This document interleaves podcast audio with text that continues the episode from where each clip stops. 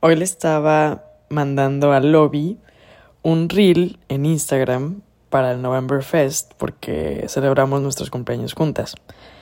Y en el video está una cumpleañera que le pidió a sus amigos llevar a una fiesta una presentación de PowerPoint slides que la representara, o sea, con canciones, con fotos, con memes y cosas muy chistosas. Entonces se lo mando y me responde, interesante. y yo ya sabía que, o sea, eso me estaba bateando. Y le digo, eso me suena a que no vuelvas a hacer ninguna presentación colegiala en tu vida. Y me dice, como la que te hicimos en Montevideo, no. Que por cierto, Google Maps se queda tonto después de eso. y ahorita les voy a explicar por qué. Me morí de risa, así que contaré el contexto. Cuando estaba estudiando mi carrera, empecé en Guadalajara y luego me fui al campus Monterrey. Como no conocía la ciudad ni tenía mucha familia, mis papás decidieron que la mejor opción era quedarme en residencias, así ellos están más tranquilos y pues tenían todos los servicios y pues estás ahí como guardadita porque técnicamente son los dormitorios de la universidad. Ahí encontré a mi tribu y esas amigas del pasillo en el edificio que estaba se volvieron mis hermanas hasta el día de hoy. Pero frente a mi cuarto vivían dos amigas que eran de Los Cabos. Eh, cuando fui de intercambio al Reino Unido, ellas empezaron a ver opciones para moverse a rentar una casa para ya no estar en residencias.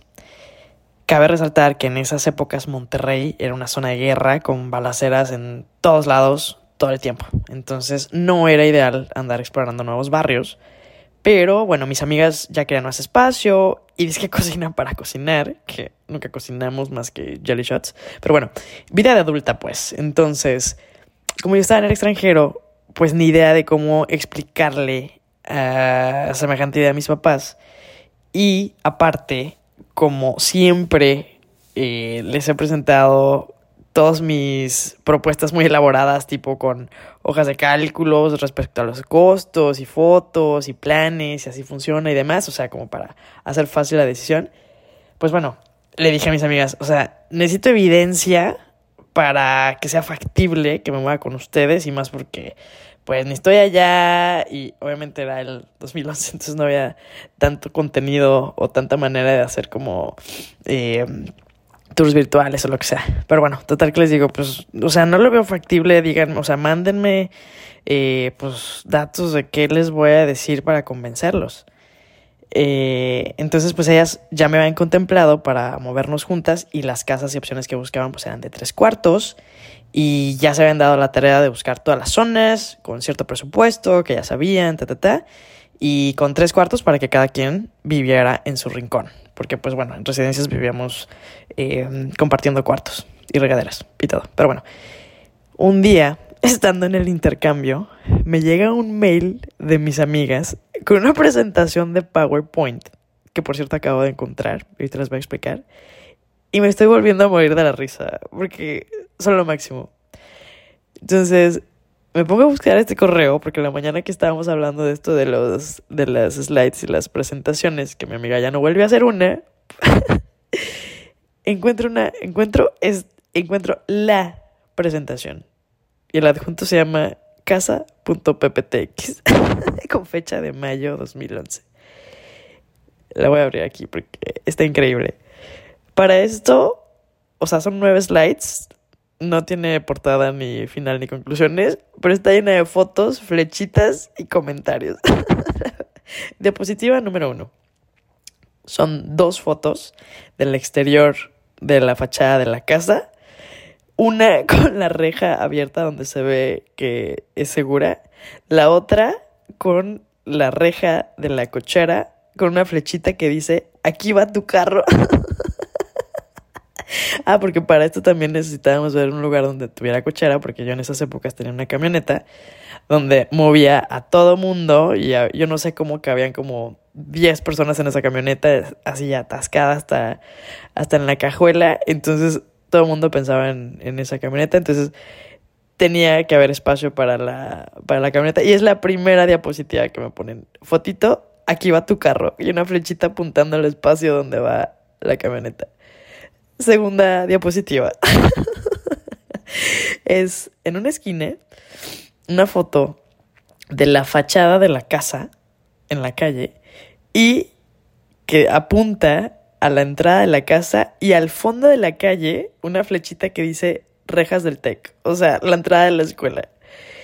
Abajo está otra foto a contraesquina de la casa que apunta al parque y viene un letrerito que dice, parada en la puerta de la casa, ves a la iglesia, entre paréntesis, cruz color azul, y como las fotos son de tres píxeles, se ve ahí en el fondo la torre de la iglesia, porque claro que yo iba a misa todos los domingos y llevaba a mis amigas a misa, entonces eso era un factor importante a considerar, así que ya llevábamos dos de los varios requisitos cubiertos.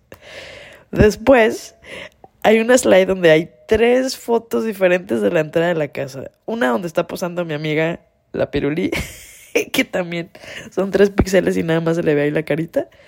Y, eh, o sea, la, la, reja de esa casa nunca estuvo tan fotografiada. O sea, ahí veía que eran como tres este, cerrojos con seguridad y demás. Y luego empiezan a fotografiar todos los cuartos, porque en ese entonces todavía nadie había escogido el, el cuarto. Y dice, ¿cuánto? Cuarto uno. y viene foto del retrete, viene foto de los closets y del, uh, y del lavamanos. Y dice, y, dice entre, la, entre las slides, el comentario dice, lo siento, ya no será verde residente, ahora el nuevo hogar será azul pitufino. En residencias las, lo, todo estaba pintado de verde como pistache rancio y ahora esta casa tenía toda la madera pintada de color azul pitufo, pero así celeste, para que les costara.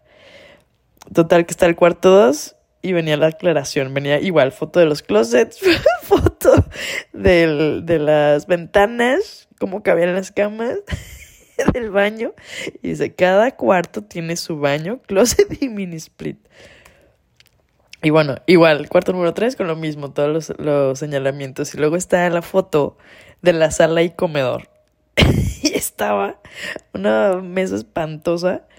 y como para aclarar la situación, viene eh, un, eh, un comentario que dice, esa mesa están viendo si pintarla eh, para que combine con el sofá o ponerle cojines o ponernos una nueva. Depende de que lo digan a su jefe.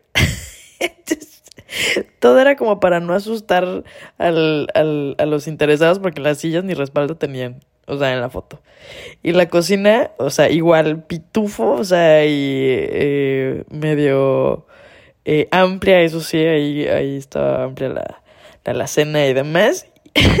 y nada más hay una triste eh, mesita toda cayéndose que dice, nos darían las sillas de la mesa, como diciendo, no te asustes, también va a haber sillas, ¿no? Y al final viene el, el cuarto de lavado, porque habían comprado, esto es la la lavadora y la secadora, no sé qué tanto eh, habían negociado. Pero bueno, fue, una, fue la verdad una eh, excelente herramienta de decisión que gracias a eso, bueno, construimos bastantes memorias que luego van a estar en otros episodios. Pero, Dios, qué, qué risa. Las amo, gracias. Si no fuera por esa presentación y la exactitud de los pasos contados, porque para esto en el mail, que todavía no encuentro, venía cuántos pasos daban de la entrada de la casa al TEC. Así que sin esa precisión satelital no existirían mil historias en esa casa que se convirtió en nuestro hogar regio. Y bueno, si no, me hubiera quedado, me hubiera quedado en residencias simplemente.